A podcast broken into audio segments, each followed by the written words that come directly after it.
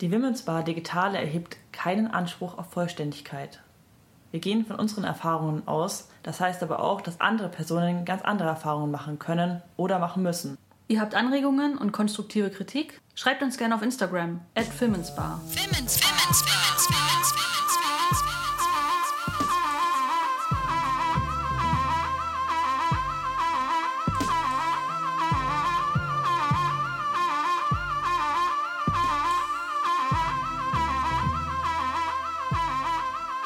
Hallo und herzlich willkommen zur Women's Bar Folge im Juli. Das Thema Männlichkeit ist schon ziemlich lange so überfällig in der Women's Bar. Meiner Meinung nach ist das äh, Thema Männlichkeit oder hegemoniale Männlichkeit, Männlichkeiten ein immer aktuelles Thema und gleichzeitig ist es leider ein Thema, das gleichzeitig viel zu viel und viel zu wenig Raum und Kapazitäten in Anspruch nimmt, also in feministischen Diskursen. Ich wollte schon sehr lange über das Thema sprechen, weil ich auch meine Masterarbeit eben zur kritischer Männlichkeit geschrieben habe. Das heißt, eine empirische Sozialforschung zu dem Thema gemacht habe. Auch schon einige kritische Männlichkeitsworkshops gehalten habe. Da kommen wir vielleicht später auch nochmal dazu, auf das Thema zu sprechen. Und Gleichzeitig wusste ich aber nicht so richtig, äh, mit wem will ich darüber sprechen und um was genau soll es gehen, weil es ist ja doch ein sehr großes Thema, umfangreiches Thema, in welche Richtung kann es gehen. Und ein ganz kleiner Teil von mir wollte es irgendwie auch wieder so ein bisschen sein lassen. Aber ja, Männlichkeit oder Männlichkeiten sind halt ein Ding in feministischen Diskursen. Feministische Ziele für Flinters, für queere Identitäten, für Betroffene sexualisierter Gewalt, für Personen, die sexistischen Anfeindungen oder misogynen Unterdrückungsstrukturen ausgesetzt sind. Und dann kam im Frühjahr dieses Jahres, also 2023, das Sine Täter, das Männermagazin raus. Und ich war bei einer Release-Lesung in Berlin, also nicht in Leipzig, da wart ihr ja auch, äh, sondern in Berlin.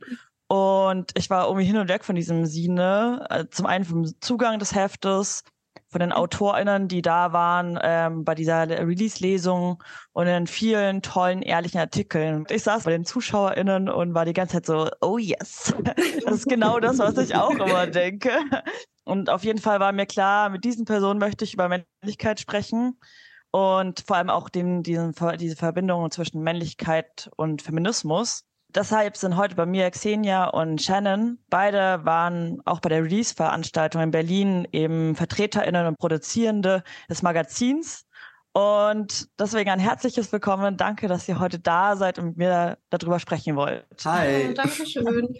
ja, ja, schön, dass du so begeistert warst. Das freut mich natürlich erstmal als Feedback. Danke. Ja, ich fand deine Anmoderation ganz toll, aber wir sind gar nicht erst 2023 erschienen. Ich glaube, veröffentlicht haben wir das Heft Ende 2021, mit 2022 vor allem viel Vertrieb gemacht und eher das Online beworben und verschickt an ganz viele linke Zentren, Politgruppen, die sich dann gemeldet haben und so. Und äh, ja, haben erstmal ein Jahr das einfach so verteilt und eher in kleineren Kontexten darüber gesprochen.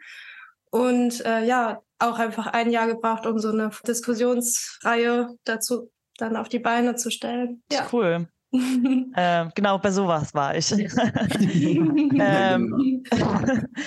ja, wir kommen vielleicht dann nochmal auf die äh, Veranstaltung selber zu sprechen, aber vorab erstmal, vielleicht wollt ihr kurz was zu euch sagen. Also, wer seid ihr genau? Was verbindet euch mit dem Thema Männlichkeit oder Männlichkeiten? Und was genau habt ihr mit dem Magazin zu tun? Vielleicht so, je nachdem, was ihr dazu sagen wollt. Ähm, ja, wer bin ich genau? Ja, wir sind beide hier im Ruhrgebiet, in Essen, um genau zu sein. Und wir kamen dazu, dass äh, Sin zu machen, weil es halt in unseren Politstrukturen und privaten Strukturen, wie in vielen anderen, halt durch Outcall eine Auseinandersetzung mit dem Thema Täterschaft losgetreten wurde und wo wir beide schon vorher auch in feministischen Kontexten oder Politkontexten allgemein unterwegs waren, hat in unseren Strukturen, in denen wir am meisten gearbeitet haben, bis dahin nicht so eine strukturierte Auseinandersetzung mit diesen Themen stattgefunden, die dann damit angefangen hat. Und dementsprechend haben wir einfach ja auch irgendwie gemeinsam einfach die Erfahrung des Versuchs von so einem Aufarbeitungsprozess wie, glaube ich, viele Leute in linken Strukturen den kennen, durchgemacht und diese Erfahrung gesammelt und ja, dann genau irgendwann haben wir uns dazu entschlossen, dieses Scene zu produzieren, um diese Auseinandersetzung auch irgendwie festzuhalten. Ja, ah, ja. Und äh, ja, Shannon hat auch viel Layout gemacht an dem Scene. Das ist, glaube ich, ja, auch ein wichtiger Bestandteil, genau, das Ja, das Schöne war, dass wir, wir konnten, haben das sehr, ja, offen, sag ich mal, gar nicht in dem Sinne ausgeschrieben, sondern einfach rumgefragt, weitergefragt und es bei dem Thema nicht überraschend, äh, waren da schon die Sachen gefühlt in der Schublade, um die uns zu geben. Also es sind zwar Texte auch dafür entstanden, aber auch viele, also erstens haben wir Texte übernommen, ja, die schon auch zum Beispiel in der Analyse und Kritik erschienen waren, sowas, was wir so ein bisschen als Grundlagen versucht haben einzubringen und dann eben viel, wie Shen schon beschrieben hat, einfach zu merken, wir müssten da eine Sprache finden, die irgendwie ein bisschen vielschichtiger ist als diese Mischung aus Alarm und Reaktion. Das wird der Sache irgendwie nicht gerecht. Und ja, ich würde also für mich auf jeden Fall sagen, da bin ich immer noch dran. Was bedeutet das dann eigentlich irgendwie für soziale Beziehungen, Gruppen, politische Zusammenhänge mit dem Thema wirklich umzugehen? Ja, aber wir haben auch eine Ausschreibung trotzdem ja, tatsächlich auch. gemacht. Also ich habe auch eine Ausschreibung geschrieben und wir haben die rumgepostet auf unseren Kanälen von unserem Verein zum Beispiel, dem Denkodrom e.V., über den wir halt Kulturfördergelder für ein feministisches Projekt äh, beantragt hatten. Und dementsprechend ist es eine Mischung aus Sachen, die in unserem Dunstkreis entstanden sind und auch konkrete Erfahrungen irgendwie verarbeiten mit den Themen und Sachen, die uns nochmal von ganz außerhalb anvertraut wurden oder Leuten, die auch extra was, die gesagt haben, boah, das ist mein Moment, mal meine Erfahrung aufzuschreiben. Das Magazin ist ja ein bisschen aufgeteilt in äh, verschiedene Sektoren und einer ist ja auch Betroffenheit und Erfahrungsberichte und äh, gerade da sind auf jeden Fall einige Texte auch extra für dieses Scene entstanden von Menschen, die gesagt haben, das ist für mich eine Möglichkeit, das zu verarbeiten und mal aufzuschreiben. Genau, dann habe ich sehr, sehr lange gebraucht, um das Layout zu machen, weil ich auch zwischendurch ähm, mir das Thema dann zum Halshaus raushing ja, ähm, vielleicht insgesamt zu diesem Titel des Scenes. Das heißt ja Täter, das Männermagazin. Vielleicht zu dem Täterbegriff. Der Untertitel ist ja freie Texte und Bildsammlung zu den Themen Täterschaft, Männlichkeitskritik, Patriarchat, Betroffenheit und so weiter aus feministischer Perspektive. Jetzt kann ich bei dem Titel Stefan schon die Augen verdrehen und Thomas schon wütend aufstampfen hören. Wollt ihr vielleicht zu dem Begriff Täter noch was sagen? Also wie passt es in diesen feministischen Kontext? Wie habt ihr euch dazu entschlossen, diese, diese Täterschaft gleich mit in den, in den Titel des ähm, Scenes zu nehmen? Also ich kann vielleicht kurz sagen, dass das Scene, glaube ich, auch aus einer Stimmung entstanden ist von uns als zwei Flinter-Personen, die sehr viel Kraft in einen Auseinandersetzungsprozess mit Männlichkeit investiert haben. Und auch viele Menschen, die daran mitgewirkt haben, haben, glaube ich, viel diese abgefuckte Stimmung mit da reingegeben, das Gefühl zu haben, auch viel an dem Thema vorarbeiten zu müssen, wo andere Menschen eigentlich die Energie reinstecken sollten. Ja, und daraus ist für mich viel in der Richtung Provokation auch an dem Sieden gegangen, aus diesem Impuls heraus. Aber vielleicht kannst du besser was über den Titel konkret jetzt nochmal erzählen. Also dieser Titel war zuerst der Titel von einer Radiosendung, die ich gemacht habe im Freien Senderkombinat in Hamburg mit meiner Gruppe da. Also die Geschichte, ich erzähle immer ein bisschen anders, aber vielleicht heute würde ich vielleicht so sagen, dass sie eigentlich aus Auseinandersetzung mit der transphoben Erzählung von männlicher Sozialisation zusammenhängt. Dass letztlich der Moment, wo ich mich geoutet habe, also erstmal eine, ein Problem eröffnet hat, dann habe ich gemerkt, es ist ganz akut, dass ich jetzt dazu auch Stellung beziehe und mich genau damit auseinandersetze, genau über welche Männlichkeit reden wir denn jetzt hier?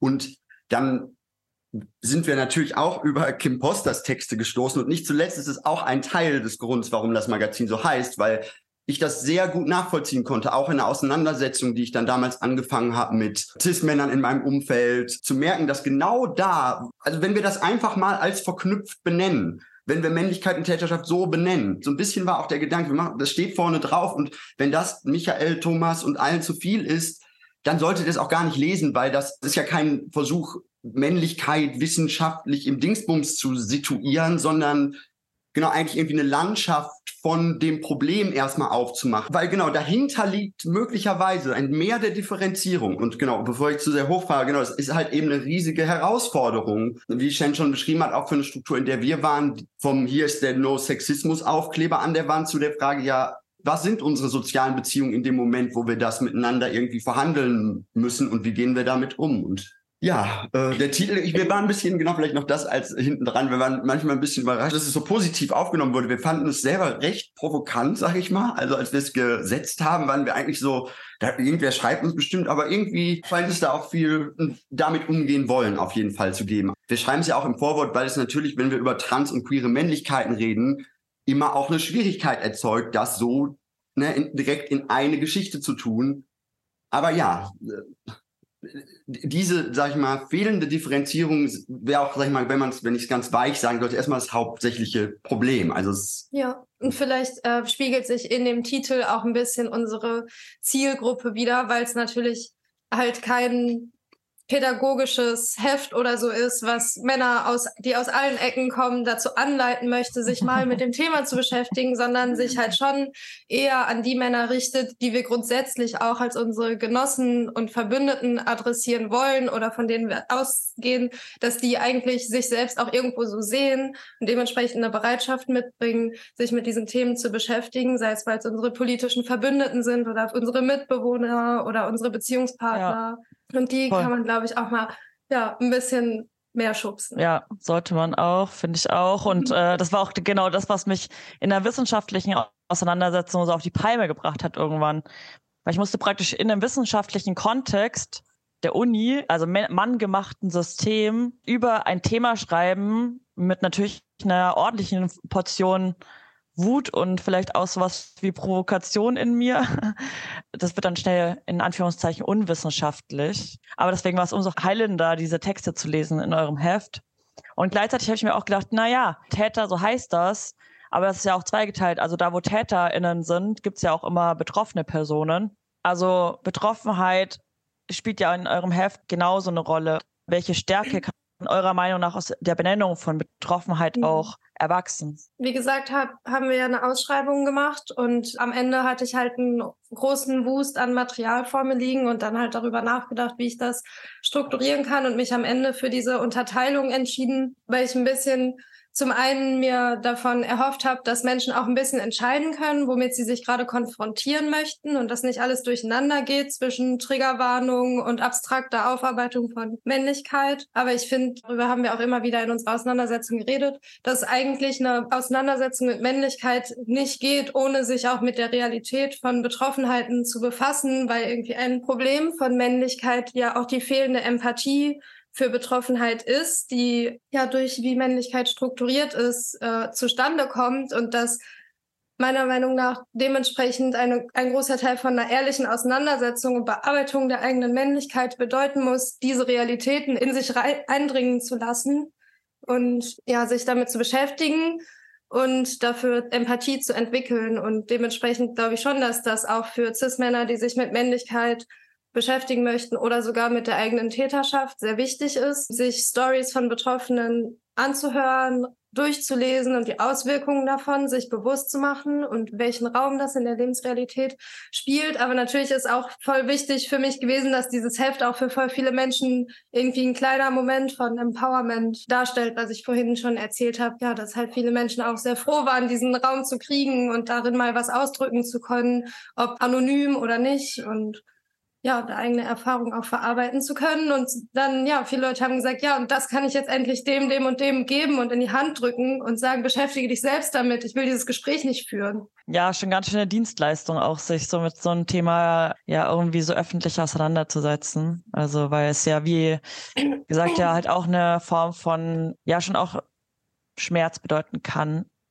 Jetzt haben wir, ihr habt ja auch schon ein bisschen angesprochen, also, dass ja einige auch tolle JournalistInnen oder tolle Personen irgendwie auch unter ihrem Namen, wie zum Beispiel Caroline Wiedemann oder Kim Poster oder Jea Klein, die ja irgendwie auch schon so äh, mehr oder weniger so bekannte Größen mhm. sind, äh, äh, so publiziert haben.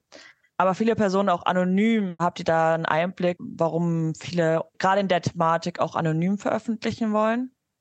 Ja, äh, naja, die einfachste und offen, der einfachste Moment ist, das Magazin liegt ja da aus, wo die Leute wohnen. Also wir sind, genau deswegen ist es, ist das Verhältnis, wenn wir mit dem Magazin in Berlin sitzen oder in Leipzig natürlich auch schon mal wieder ein bisschen was anderes, als wenn wir hier sitzen. Es gibt natürlich Menschen, die hier wohnen, die vielleicht auch wissen, wer manchmal gemeint ist. Und also das ist ein Teil der Begründung, mhm. zu denken, das brauche ich jetzt nicht. Äh, Essen ist, also genau, auch wenn ist es ein bisschen dörflich, ist es schon. Also genau, weil ne, Leute kennen sich auch teilweise lange und man trifft, es gibt jetzt hier auch nicht vielleicht die unendlichsten Szenen, die man so alle sauber voneinander abtrennen könnte. Das heißt, das ist zumindest ein Teil, für manche Texte trifft das zu. Ja, denke ich auch, dass äh, die ein oder andere Person einfach Angst vor einem sozialen Backlash vielleicht auch hatte, eben sowohl irgendwie aus der Richtung von Männern oder anderen Strukturen, aber dass auch andere Menschen, glaube ich, einfach sich vielleicht auch gar nicht so sicher waren mit dem, was sie schreiben. Also, wie ich erzählt hatte, sind einige Texte ja auch einfach aus einer konkreten Auseinandersetzung heraus entstanden irgendwie so ein kleines Textlabor, was auch um uns herum entstanden ist. Und ich glaube, einige Menschen haben sich auch zu diesen Themen mal ausgedrückt, für die es keine normale Routine ist, solche Texte zu verfassen. Und ähm, dementsprechend kann ich auch verstehen, dass man da vielleicht sich dann nicht traut, mit dem eigenen Namen drunter zu schreiben und dann vielleicht mehr sich auch traut, einfach mal was stehen zu lassen, auch wenn man sich nicht so sicher ist, ob man das nächstes Jahr noch genauso ausdrücken würde. Ja, und äh, der Aspekt, den Xeni gerade noch eingebracht hat, dass es in Essen jetzt auch nicht so viele Strukturen gibt, war auch, glaube ich, ein Aufhänger für das SIN. Also es gibt auch nicht so viele Strukturen, die zu diesen Themen Männlichkeit und Täterschaft strukturiert arbeiten. Dementsprechend schwer ist es auch, Materialien zusammenzustellen oder Zugang zu finden, wenn du oder deine Gruppe äh, in eine Auseinandersetzung mit diesen Themen geraten. Das haben wir dann auch selber gemerkt. Und dementsprechend ähm, dachten wir, ja, es wäre ja irgendwie schön, den Zugang dazu erleichtern und so eine Text- und Bildsammlung äh, kann da vielleicht einen ersten Einstieg zu schaffen und auch zu sehen, ah, da haben auch diese und jene Leute zu gearbeitet. Ja, das war interessant, weil ich habe natürlich einige Texte gelesen, die gerade die Anonyme und dachte mir so, also ist irgendwie auch ein bisschen sad, aber irgendwie kommt mir der, der Fall auch bekannt vor. Also es passiert halt so oft leider, also mhm. ähnliche Themen, aber ja, und wie, wie dieses eigene Geschichten erzählen, genau, wenn das immer nur ein Moment ist von diesem ganzen, von dieser Auseinandersetzung, das, also das liebe ich auch an manchen Texten, ja, auch, die sind einfach, man merkt, dass da eine Freude ist, diese Geschichte umzuerzählen, mhm. diese Wut auch, dass die Wut auch in eine, in eine rabiate und radikale Spielfreude von Rachsucht und Wut und auch einer Verwüstung, die man auch in den Bildern, die man produziert, auch mal anstellen will. Also ich finde diese Schonungslosigkeit, finde ich, und da bin ich auch ganz wichtig, dann einfach mal anonym drunter schreiben zu können, weil und darum, was Shen auch gesagt hat, es geht ja nicht darum, dass wir irgendwie abbilden, wie schön es wäre, wenn wir darüber abstrakt und richtig reden könnten. Also wir zeigen einfach, das passiert halt. Genau, das mhm. findet statt. Ja, und das haben wir eben, genau, jetzt auch in der Auseinandersetzung immer weiter gemerkt, wie wichtig es da eigentlich ist, Gesprächsanlässe zu schaffen. Also diese schematische Behandlung. Und genau, auf der anderen Seite eben, wie du auch schon erwähnt hast, diese selbstmitleidige Behandlung auf der äh, Team Zisman-Seite, die, das hat ja eine Dimension, das vielleicht auch noch mal anzuschließen, genau, auch dieser ganze Umgang für mich mit dem Thema Männerhass kommt da ja auch dann dran. Und das fand ich zum Beispiel auch, äh, habe ich auch mich viel mit beschäftigt. Genau, was heißt das eigentlich? Wie sehr ist das schon internalisiert, auch gerade in, sag ich mal, äh, Frauen, die Männer lieben, schon lange. Also wie, wie auch gerade da sich so eine, so eine, so eine, so ein institutionalisierter Hass geradezu, der zu einer Selbstverständlichkeit wird und das finde ich, also ich finde das auch ganz wichtig, auch halt aus allgemein, aus emanzipatorischen Perspektiven, genau solche Sachen aufzumachen und sagen, okay, das reproduziert sich die ganze Zeit, das könnten wir das nicht irgendwie unterbrechen? Also so, und das ist so, das ist die Frage, könnte, könnte das aufhören vielleicht an manchen Stellen so? Das wäre, ja. Ja, das finde ich eben genau so dieser Punkt, der so voll cool ist, so Sachen benennen, auch wütend sein, auch so Rache und so Aggression auszudrücken, aber halt auch so, hä, aber Moment mal, wir wollen halt nicht, dass es so bleibt. Wir wollen auch nicht bei der Rache und bei der Wut bleiben, sondern mhm. wir wollen halt irgendwie auch mal so ein bisschen weiterdenken. Und einer der ersten Artikel heißt in eurem Sin heißt ja auch Männlichkeitskritik. Was soll das eigentlich? ja, was soll das eigentlich? Den Text hat eine Gruppe von Männern aus unserem Umfeld geschrieben, auch vor dem Hintergrund der eigenen Auseinandersetzung mit diesen Themen. Und der sollte in dem Sin zumindest einen Einstieg in das Thema bieten, weil ich zwar vorhin gesagt habe, die Zielgruppe sind eher linke Männer, die schon in den Themen drin sind, aber dass es theoretisch trotzdem eine Möglichkeit gibt, von jedem Punkt aus anzusetzen an dem Sin. Ja, und was soll das eigentlich, war eben die mhm. Fangfrage, weil, also, und ich meine, das war für alle super schnell plausibel hier auch, also genau, wie Shen schon meint, wir haben ja mit den Leuten gesprochen, die mit uns organisiert sein wollten und für die, also sagen wir, war nach wenigen Gesprächen eigentlich klar, dass wir jetzt mit so einer selbstgerechten Larifari, ja, weiß ich auch nicht, wenn ich jetzt ein bisschen netter bin, dann wird das doch bestimmt wieder gut. Das hatte ja gar nicht, das stand in keinem Verhältnis genau zu der Beschädigung, die auch sichtbar wurde in dieser Auseinandersetzung, sowohl ne, in dem outgecallten Fall als auch durch die Bank bei so vielen Leuten. Genau, dieser Text ist da entstanden und diese Männergruppe hat, also die hat auch nicht geklappt und es war nicht wunderbar, aber wir haben mit sehr großer Ernsthaftigkeit versucht zu sagen, genau, wir wollen all das nicht machen. Das war nicht so richtig klar, was wir da machen wollten. Es war nicht ganz leicht, weil das eine, weil die Herausforderung natürlich sich mit sowas Abstraktem und Großen auseinanderzusetzen irgendwie viel ist, aber naja, das hat auf jeden Fall Sachen in Bewegung gebracht, aber da können wir vielleicht wirklich nochmal noch mal genauer gucken, weil das ist so, ich finde es immer noch auch sehr schwierig zu sagen, wie genau ein Setting von Kritik an Männlichkeit sein kann, dass die wirklich einen wünschenswerten Prozess in Gang bringt, ist für mich auf jeden Fall, also da, da, da finde ich auch gut, wenn wir uns da ein bisschen Zeit nehmen und das wirklich überprüfen, bevor wir irgendwelche Vorschläge machen. Genau, wenn das irgendwie erstmal aussichtlos erscheint, finde ich das besser als jetzt so pauschal, ja, ach dann, genau, mach mal so, weil das, das erzeugt nur wieder neue Klischees und noch mehr von dieser Wut auf Männer. Genau, dann, dann hat man plötzlich nicht nur Wut auf die klassischen Cis-Männer, sondern auch auf die feministischen und die mit den lackierten Fingernägeln und so weiter. Und ich denke, das kann doch jetzt, also das scheint nicht gut zu laufen.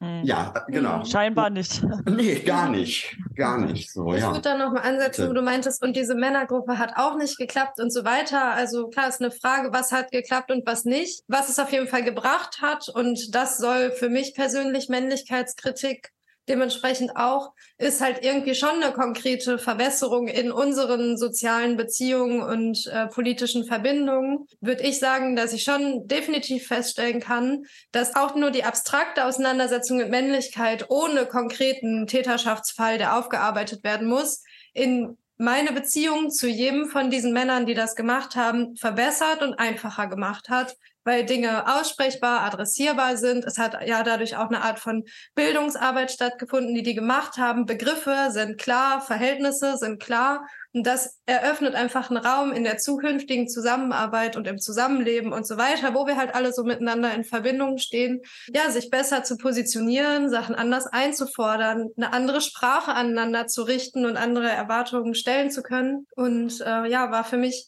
sehr hilfreich und sollte deswegen, denke ich, wenn man vor dem Hintergrund von feministischen Bedingungen zusammenarbeiten möchte, selbst wenn man keine konkrete feministische Gruppe ist, für mich eine Voraussetzung sein, dass irgendeine Auseinandersetzung mit Männlichkeitskritik an irgendeinem Punkt stattfindet, um mhm. dieses Verhältnis zu erzeugen. Ja, ja, ich würde auch sagen, dass gerade dieses so prozesshafte irgendwie Teil dessen sein sollte, meiner Meinung nach. Also, dass man halt nicht sagt, ich mache hier jetzt ein bisschen so Rehab oder so und dann ist es so abgehakt, wenn es so leicht wäre, wäre doch Hammer. Aber dann wären wir, glaube ich, schon lange nicht mehr da.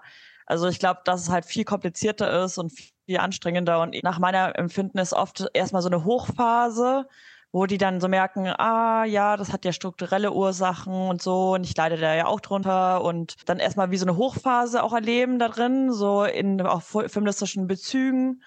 Und dann aber natürlich sowas wie Täterschaft und nicht nur Täterschaft im sexualisierten Gewaltsinne, sondern halt auch Täterschaft im Sinne von Komplizenschaft zum Patriarchat oder Komplizenschaft zur, in Männerbünden, in Männerfreundschaften oder sowas also ich meine mit Männern halt Cis-Männer, die männlich sozialisiert sind, äh, schon immer, dass sie irgendwie dann halt merken, okay, ich mache mich halt irgendwie auch teilweise mitschuldig und da, da reißt es manchmal doll ein und da hören meiner Meinung nach viele auf.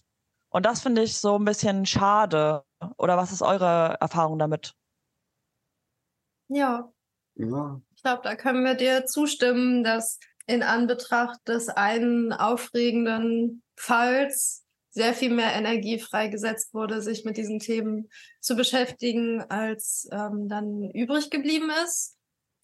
Ja, also nee, die, genau, dieser Anfang, genau, deswegen bleibt dieser Titel ja auch richtig. Also genau da anzufangen, sich zu fragen, genau, die Begriffe zu lernen und überhaupt zu verstehen, was Täterschaft überhaupt alles sein kann, das ist ja vielen ja. überhaupt nicht klar, weil die ja denken, in der Beziehung kann es ja nicht gewesen sein, da kann es nicht gewesen sein, das kann nicht gemeint gewesen sein. Genau, dann denkt man sich irgendeine, halluziniert sich mal da irgendwas zurecht, was das sein sollte, nur um genau dieses Problem zu umgehen. Was heißt denn mit einem, auch mit dem, diesem strukturellen Teil daran auch umzugehen? Genau, es gibt natürlich einen subjektiven Teil und da, das ist jetzt ein bisschen Klischee, aber für diese Art zu denken, der Teil kann dann irgendwie angegangen werden. Was kann ich subjektivieren? Was das kann ich anders verstehen.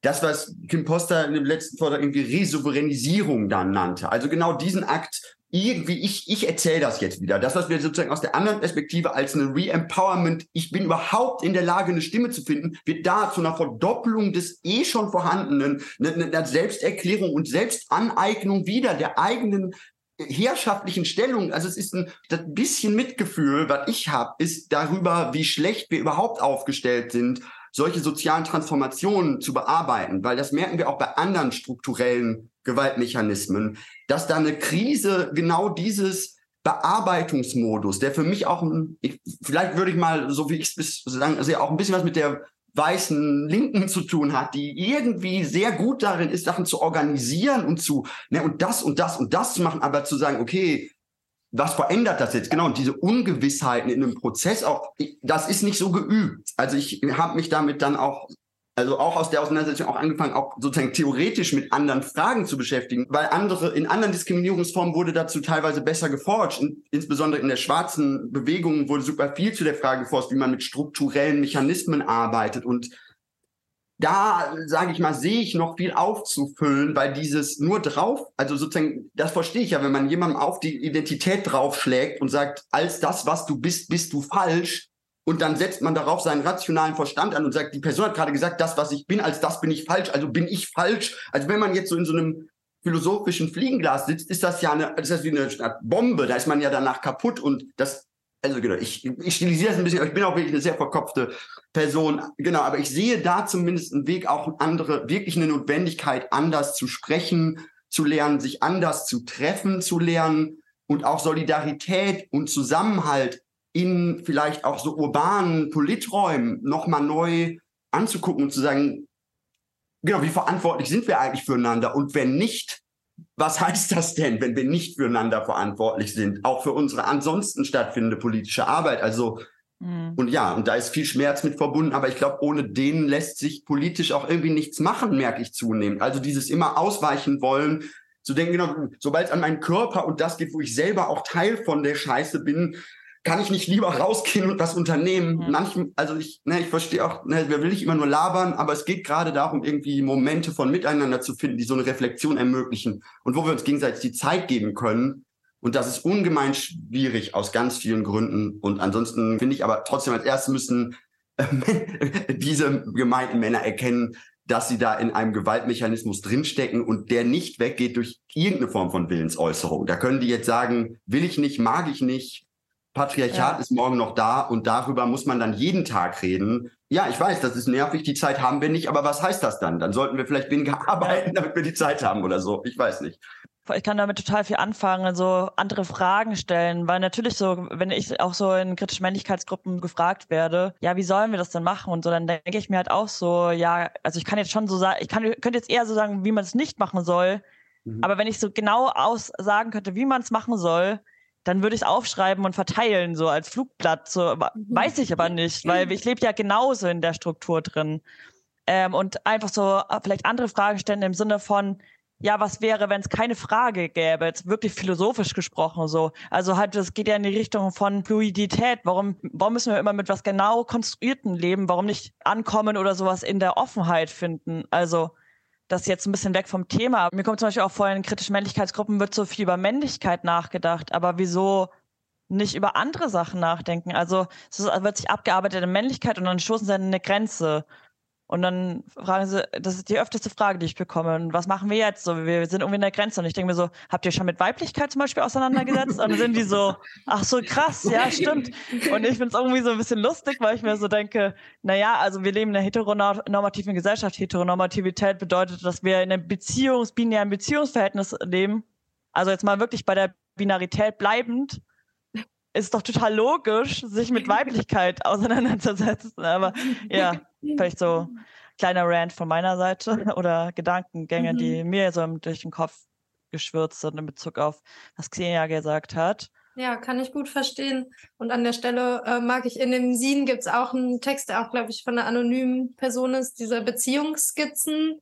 Ein Text, der immer noch mal ein bisschen anderen Ansatz bietet als die meisten Texte, wo es eher so darum geht, aus einer männlichen Perspektive die eigenen sozialen Beziehungen zu befragen und warum die immer so und so laufen und die Rollen so klar verteilt sind und das alles mal ein bisschen, ja, ein bisschen bildlicher betrachtet wird in dem Text. Und Das ist was, wo ich das Gefühl habe, wo Männer viel ansetzen könnten, aber es fällt ihnen irgendwie schwer, diesen Schritt zu machen von einer abstrakten Auseinandersetzung mit der eigenen Männlichkeit zu einer konkreten Beschäftigung damit, nämlich die eigenen Beziehungen und Freundschaften auch dann auch tatsächlich zu versuchen zu transformieren und ähm, nicht davon auszugehen, okay, in Zukunft, wenn ich dann jemand Neues kennenlerne und einen neuen Kumpel finde, mit dem versuche ich dann von Anfang an über Gefühle zu reden beispielsweise, sondern zurückzublicken und zu sagen, das sind die Beziehungen, die ich schon habe, wie kann ich die transformieren? Ich habe das Gefühl, das was, was vielen Menschen sehr viel Angst macht und was mich aber total frustriert, weil ich das dann halt immer wieder als eine eher unehrliche Auseinandersetzung empfinde,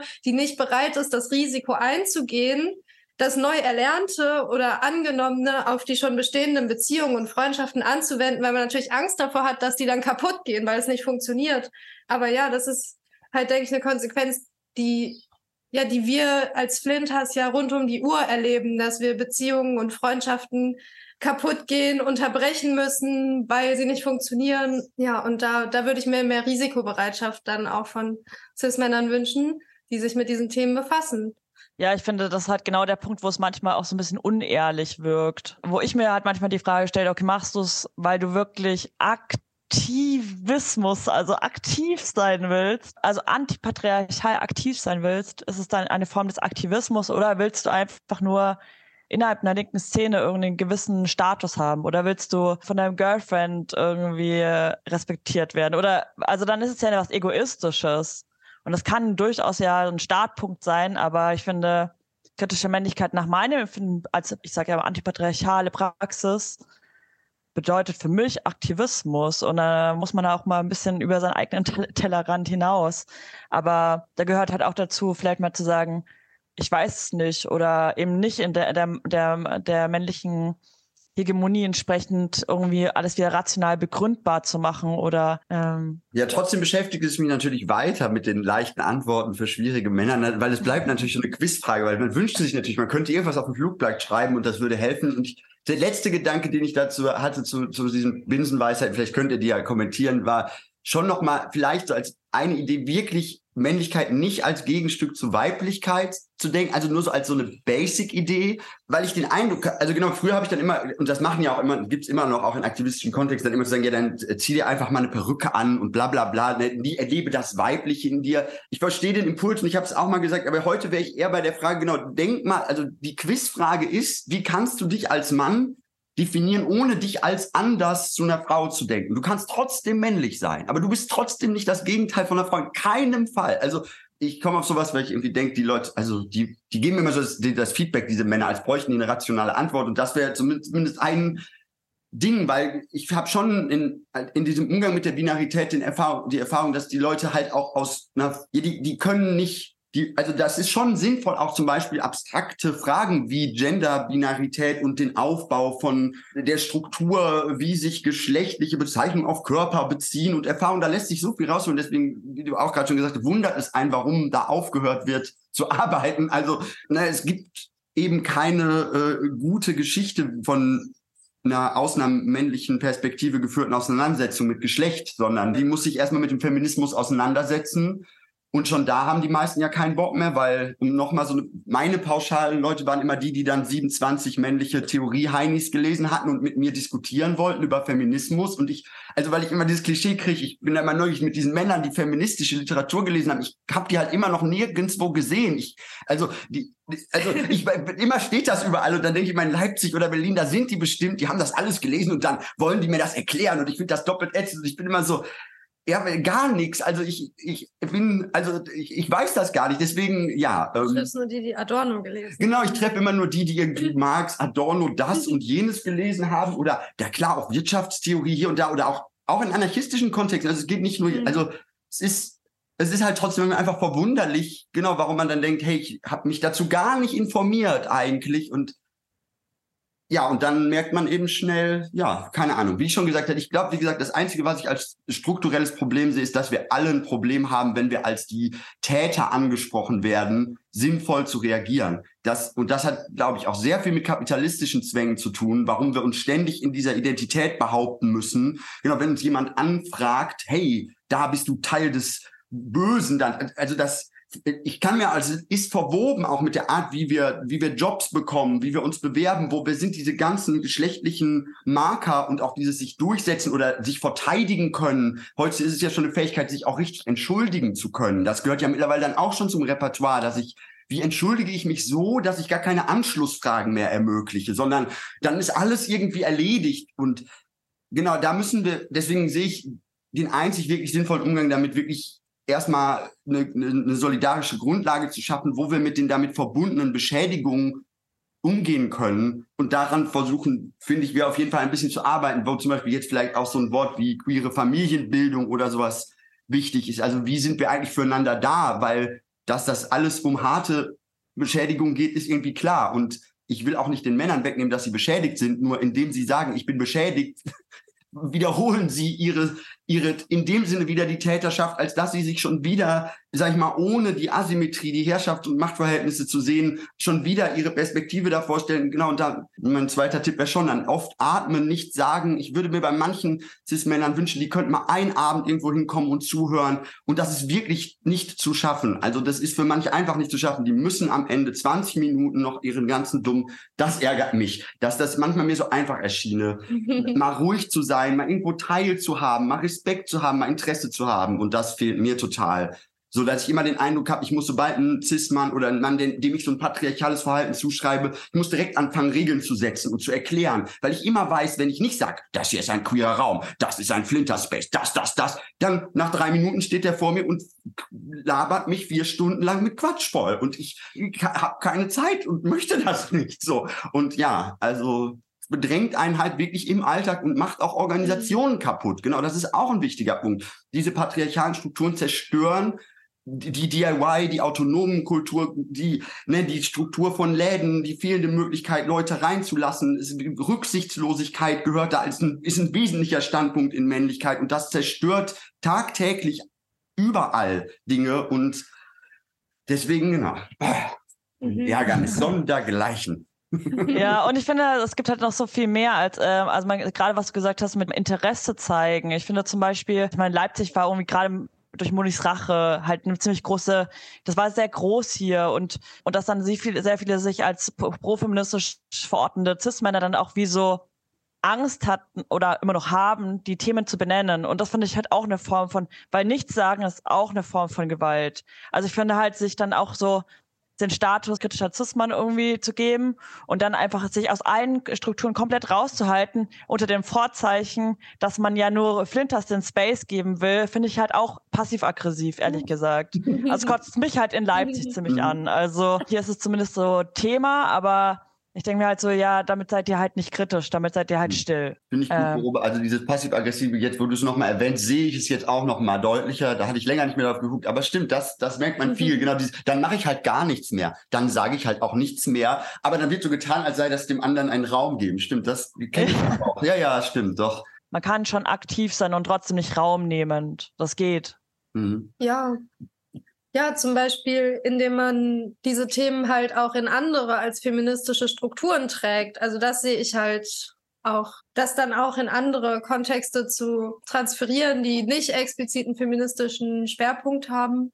Und ähm, dann denke ich immer, naja, aber da ist eine ganze Welt mit unendlich vielen Orten, Milieus und Leuten, an die du diese Themen bringen könntest, wo wir Flinters wir feministisch organisierten Flinters gar nicht sind. Geh doch dahin. Mhm. so, wo niemand Raum für diese Themen nimmt, zum Beispiel. Und genau, und das ist, wäre ja dann auch total interessant. Also, das ist ja auch ein Gespräch, was ich gerne führen würde, irgendwie über Erfahrungen von Cis-Männern zu versuchen, diese Themen in andere Kontexte zu bringen, wo sie Widerstände erleben, wäre zumindest mal eine gemeinsame Erfahrung zwischen Cis-Männern und Flinters. Ja. Habt ihr da ein Beispiel? Na, mir fiel das ein, weil in einer unserer äh, Veranstaltungen da ein, ein Mensch, als wir in Duisburg im Stapeltor die Veranstaltung gemacht haben und äh, Kim Poster auch zugeschaltet war, äh, war ein Mensch im Publikum in der Gesprächsrunde später ganz besonders interessiert an der Frage, wie kann ich diese Themen irgendwie auf der Arbeit unterbringen, wo Leute ein ganz anderem Gesprächsniveau einsteigen. Und äh, ja, dazu ja, fällt mir dann zum Beispiel ein, dass es ja auch im antifaschistischen Kontext immer wieder so äh, diese Diskussionstrainings und so weiter gibt, irgendwie so Stammtischkonzepte, wie diskutiere ich gegen den AfD-Opa von nebenan an in meinem Stadtteil oder so. Und irgendwie fände ich das, weiß ich nicht, hatte ich dann so den Gedanken, irgendwie fände ich das cool, wenn Männer dann auch einfach, wenn diese Fragen so gibt, üben würden oder sich damit beschäftigen würden, wie können wir unsere Position, unsere etwas bevorteilte Position nutzen, um diese Themen in andere Kontexte zu bringen und da Sachen zu kommentieren, zum Beispiel, wenn der Kollege wieder einen sexistischen Spruch gerissen hat. Genau, die Strukturen zu verraten, von denen man profitiert.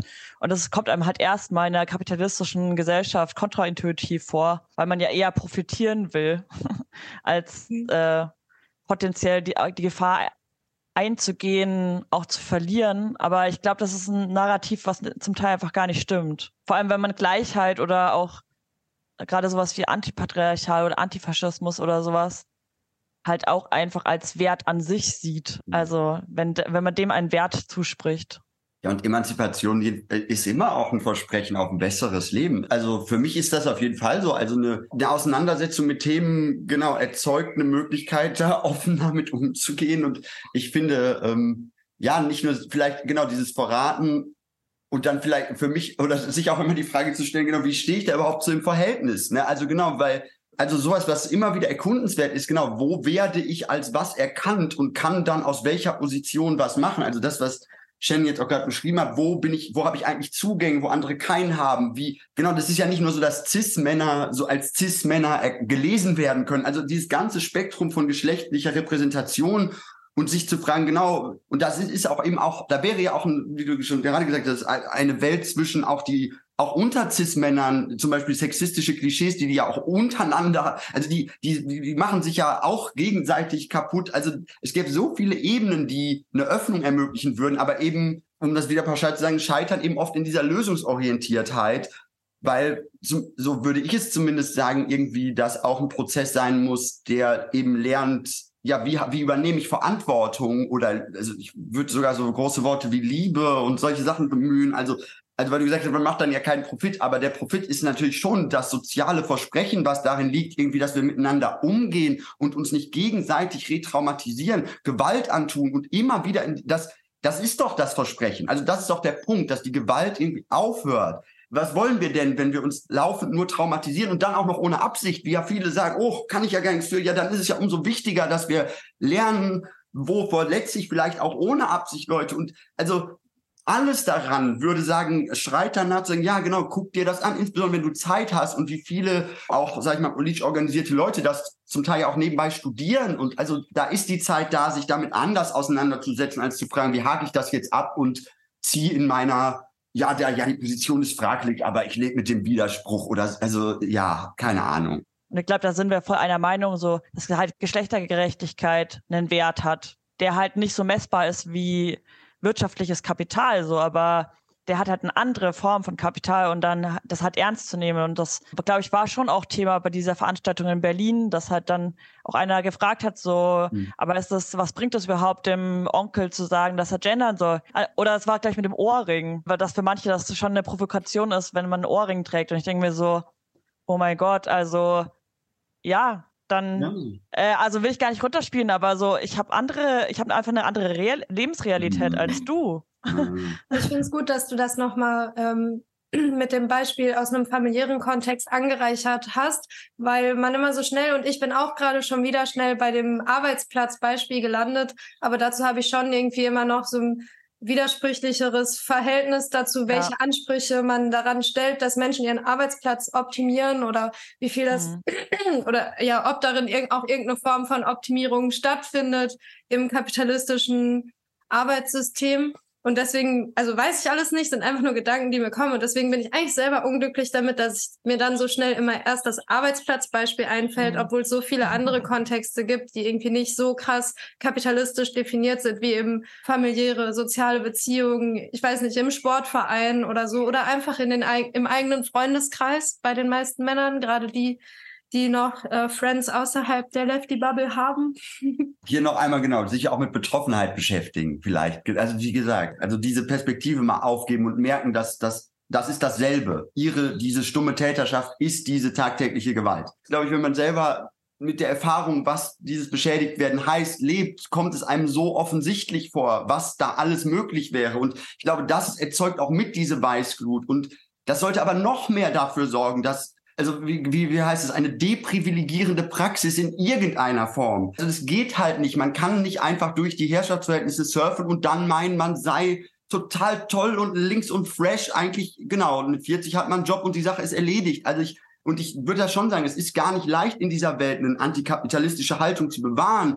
Und das hängt auch damit zusammen, genau diese, diese ganzen vielen Effekte, wie Kapitalismus mit funktioniert, wie Spaltungen darin funktionieren. Ich also auch aus einer Perspektive, ich will einfach nur länger linkspolitisch arbeiten, muss man sich da, muss es eine Auseinandersetzung mit Rassismus, mit einer patriarchalen Strukturen und mit vielen weiteren Sachen geben und nicht so ein, ja, ich habe mich in meiner Jugend mal damit beschäftigt, dann war ich in dieser Gruppe und seitdem glaube ich das, das funktioniert halt leider nicht. Also ich wünsche, ne, also genau, und wir möchten intergenerational, inklusiv mit vielen Leuten gemeinsam politisch arbeiten und nicht mit einer Gruppe von fünf, die es super krass durchziehen. Und das ist ja auch in dem Heft mit drin, diese Frage, wie eben auch politische Aktivismusstrukturen da auch angeguckt werden müssen und wir da eben auch eine Differenzierung finden, was ist für wen welche Aktion, statt hierarchisch zu sagen, das ist die coole Aktion und das ist die Loser-Aktion. Also, und da wir sind voll mit dieser Art, die Welt zu bewerten und uns das auch gegenseitig immer wieder zu bestätigen, dass letztlich der männliche, krasse Durchziehmodus doch auch irgendwie geil ist. Und das ist, damit werden wir täglich bombardiert es ist halt echt viel, viel Arbeit und das ist auch manchmal das, wo ich dann auch sehe, dass wir eben auf einer breiten Ebene auch dafür kämpfen müssen, dass Leute die nötige Gesundheit und die nötige Sicherheit haben, diese Themen überhaupt anzugehen, weil ohne einen halbwegs safen Umfeld lässt sich über Trauma und strukturelle Beschädigung sowieso gar nichts arbeiten, wenn wir nur in Angst leben und das geht auch erstmal ganz vielen Menschen so, dass da jenseits der Existenzangst überhaupt keine psychischen Prozesse stattfinden können. Und das hängt alles miteinander zusammen in der intersektionalen äh, Unterdrückungswelt, Fall, in der wir leben. Ja. Voll. Ja. Ja, und allein so dieses so kritikfähig zu bleiben und auch scheitern. Also scheitern äh, ist, finde ich, auch so ein ganz komisch konnotierter Begriff, weil, wie wir vorhin ja alle gesagt haben, so wenn es so leicht wäre, dann würden wir es runterschreiben und verteilen so. Ist ja aber nicht so und deswegen ist es ja logisch, dass man scheitert, weil es gibt ja kein ganz richtig so. Es wird, hat immer wieder ein Austarieren sein. Und deswegen ist es ja eigentlich logisch, dass man damit auch mal Scheiße baut und damit vielleicht auch einfach offen umzugehen, ist ja an sich schon vielleicht nicht klassisch männlich. Ja.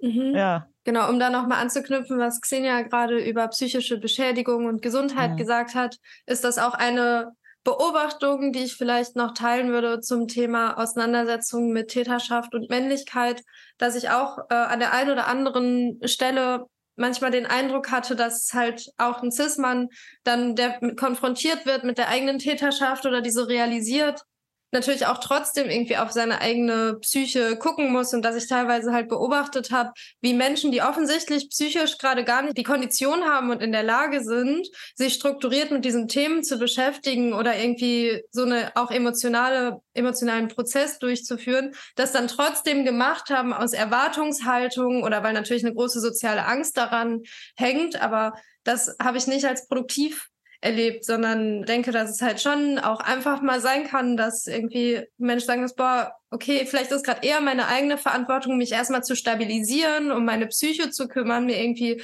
Hilfe zu suchen und dann kann ich diese Auseinandersetzung antreten und darüber in Dialog mit Flinters und anderen Menschen gehen. Aber es hat halt zu nicht viel Positivem gewirkt, wenn Menschen, die gerade echt andere existenzielle Probleme haben und psychische Krisen erleben, dann versuchen, das zu erfüllen, diese Auseinandersetzung von Männlichkeitskritik und Täterarbeit. Ja und ja. Wir haben viel gelernt, wie wir über ne, Polizei und Nazis und wir haben über viele Sachen durchaus differenziert gesprochen. Und ich glaube auch, dass es da ein Vokabular gab, teilweise sich auch viel in schwierigen Situationen auch zu kommunizieren und genau sich auch Zeit und Raum zu geben. Aber diese Ernsthaftigkeit muss halt in diese sozialen Themen rein. Und genau, was Shen jetzt gerade gesagt hat, das ist Genau, das ist ja erstmal eine Herausforderung, wie, wie, wie bestehen wir die? Wo haben wir überhaupt Räume, wo wir Menschen Raum geben? Also zu heilen, in dem Sinne, dass es überhaupt ein Raum ist, wo die angenommen sind. Das ist ja gerade das. Wir sind ja immer nur ausgesetzt gegeneinander, treffen uns in irgendwelchen Wettbewerben und linke Gruppen und das ist keine Kritik, aber entstehen ja oft auch aus Gelegenheit. Die sind ja nicht, ne, wir treffen uns da ja oft nicht, weil wir diese und diese drei Forderungen haben, klar, sondern das sind, das fließt irgendwie zusammen und da, genau, ist es eben so wichtig, auch für alle, die sich irgendwie organisieren, zu denken, wow, krass, okay, wir wollen uns anders organisieren, als diese Welt das von uns erwartet. Das heißt, wir werden tagtäglich permanent mit dem Gegenteil bombardiert werden. Wir werden, uns wird erzählt werden, dass es keinen Sinn macht, dass es zu nichts führt, dass diese Orga sich besser auflösen sollte, bla, bla, bla, bla, bla. Also, und deswegen ist so eine Art von Umgang zu lernen unverzichtbar. Sich entschuldigen zu lernen, zum Beispiel. Wie wollen wir denn politisch arbeiten mit Leuten, die sich nicht entschuldigen können? Das, das macht doch keinen Sinn. Und dann weil das mag ich ja an guter Kommunikation. Ich mag ja komplizierte, gute Kommunikation. Ich habe aber den Eindruck, die gibt es entweder nur in so neoliberalen Kontexten, wo dann alle so tun, als würde gut kommuniziert. Und in linken Kontexten sagt man dann besser keine Methoden, das ist uns alles schon zu viel oder so. Also, und auch da liegt wieder ganz viel zwischen, was ist emanzipatorisch, was nicht. Es gibt Methoden, die äh, von anderen Leuten benutzt werden, die auch mal zum Beispiel emanzipatorisch gedacht wurden und dann entwendet wurden, die wir uns vielleicht zurückholen. Andere waren von Anfang an neoliberal und scheiße. Und das, ich kann immer nur sagen, genau deswegen bin ich auch so froh, dass wir dieses Heft gemacht haben, weil, weil genau, es war zwar einerseits ein bisschen ein Service, aber auch hauptsächlich an uns selber, um politisch irgendwie am Leben zu bleiben, in dem Sinne, dass wir beide, glaube ich, irgendwie, wir sind schnell wütend und haben keinerlei Geduld dafür, in einem Zustand zu verharren, in dem wir sozusagen denken, das steht ja jetzt im Raum und und nee, das geht jetzt nicht. Also wir, ich glaube, wir haben, das ist auch schön, wir haben beide Bock, irgendwie zu versuchen, weiter Organisierung zu machen. Und ob die jetzt erstmal nur mit Flinter ist oder vielleicht mit Feministinnen im weiteren Sinne oder mit Pro-Feministen. Wir werden das herausfinden, ja. wie sich das weiter ergibt. So. Genau, wir beide und die ganzen ja, genau. anderen Leute, die an dem Scene mitgeholfen haben und dann nicht ja nicht mit ihrem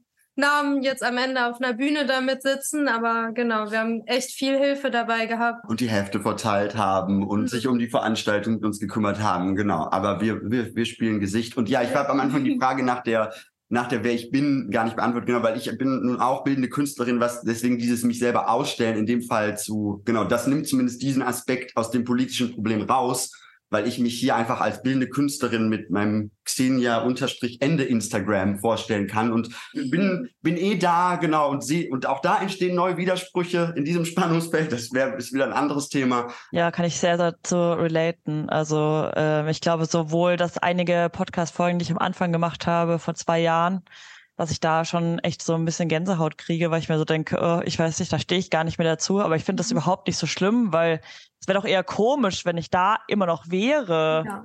Das wäre doch mhm. weird so und gleichzeitig äh, was was ihr auch beide gesagt habt so also natürlich stelle ich mich jetzt nicht mit allen meinen Unsicherheiten und mit meiner kompletten Persönlichkeit auf so eine Bühne.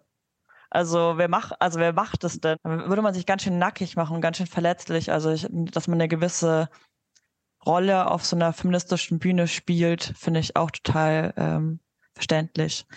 Abschließend vielleicht, so ihr habt es gerade schon äh, ange, äh, nochmal angedeutet, dass ihr sehr viel Hilfe hattet oder vielleicht auch sehr viele, mit sehr vielen Men Menschen zusammengearbeitet habt, die ihr vielleicht ja auch nochmal erwähnen wollt. Also gibt es vielleicht von eurer Seite Tipps, mit denen sich die HörerInnen auseinandersetzen sollen, dürfen? Gibt es Menschen, die ihr noch erwähnen wollt in dem Kontext? Habt ihr da noch Empfehlungen?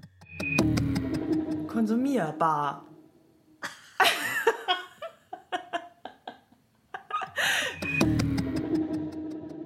Ja, ein, also weil wir im Radio sind, fange ich auf jeden Fall mit meiner Radioarbeit an. Ja, mit, nee, die Roche, die Roche, mit der ich die Podcasts mache. Genau, weil ich auch viele Podcasts gemacht habe unter dem Namen House of Chaos mit einem X vorne und wir da ganz viel so, so Theorie gemacht haben, also von Intersektionalität bis also sag ich mal, zum Beispiel wäre dieser Podcast gut für Männer, die denken, sie sollten mal was anderes lernen, dann lernt man was über queere Theorie, über Camp, über Drag, über Intersektionalität. Das ist zum Beispiel ein super anderer Ansatz. Das würde ich auf jeden Fall. Und von Roche ist auch ein Bild in dem Heftchen ja, drin. Insofern stimmt. stimmt das auch. Auf jeden Fall. Ja. Ja, und ansonsten würde ich das Buch von Caroline Wiedemann empfehlen, Zart und frei vom Sturz des Patriarchats. Wir haben uns durch die Arbeit an dem Sien kennengelernt, weil ich Caroline angeschrieben hatte, ob wir halt einen Artikel von ihr benutzen können. Und seitdem bin ich froh, dass wir uns kennen und ich den Content mitbekomme, den Caroline produziert, schreibt ja auch, veröffentlicht viel. Und ähm, das Buch ist auch sehr gut als Einstieg in verschiedene Themen, die mit Patriarchat zu tun haben und die Frage bearbeiten, wie wollen wir leben?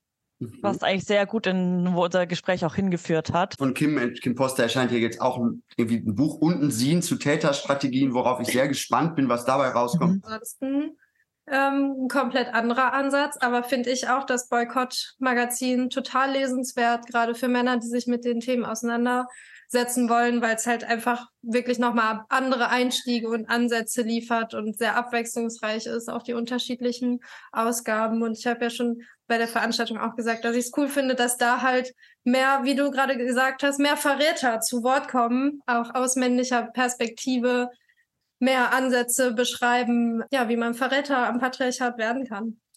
Ja, und äh, wenn ich mal die Gelegenheit sowas zu, hab, sowas zu machen, muss ich sagen, habe ich viel, viel tollen, immer viel YouTube-Content geguckt. Zum Beispiel von dem ähm, englischsprachig von FD Signifier, das ist ein schwarzer ähm, Soziologe oder auch Sozialwissenschaftler aus Amerika, der über schwarze Männlichkeit arbeitet. Und ich finde, seine Sachen gehören zu den ausgearbeiteten, auch aus einer erfahrungsbezogenen Perspektive, die ich kenne, sind teilweise stundenlange Videos, wo er sich wirklich auch mit Männern spricht.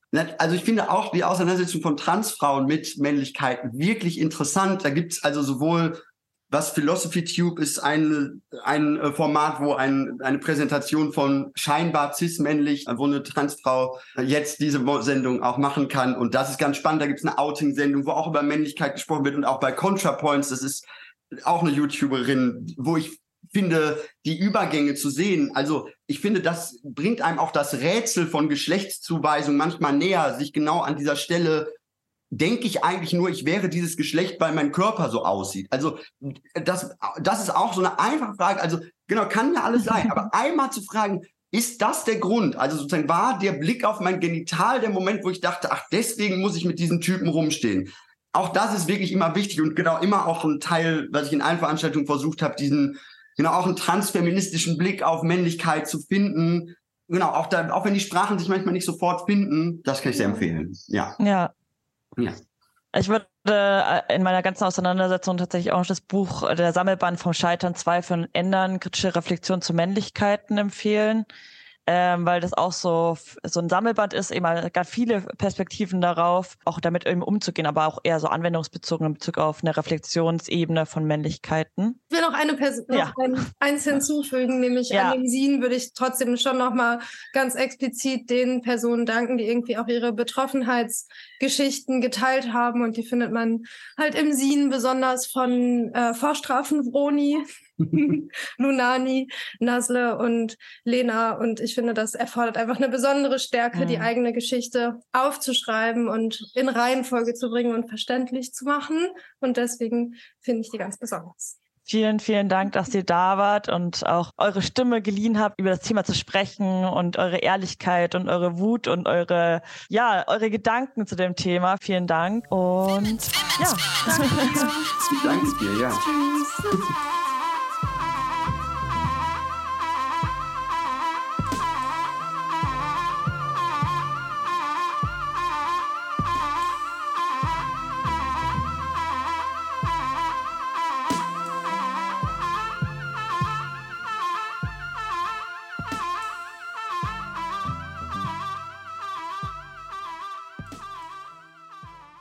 Drücke jetzt Stopp. Wo ist das? Hier ist der Stoppknopf.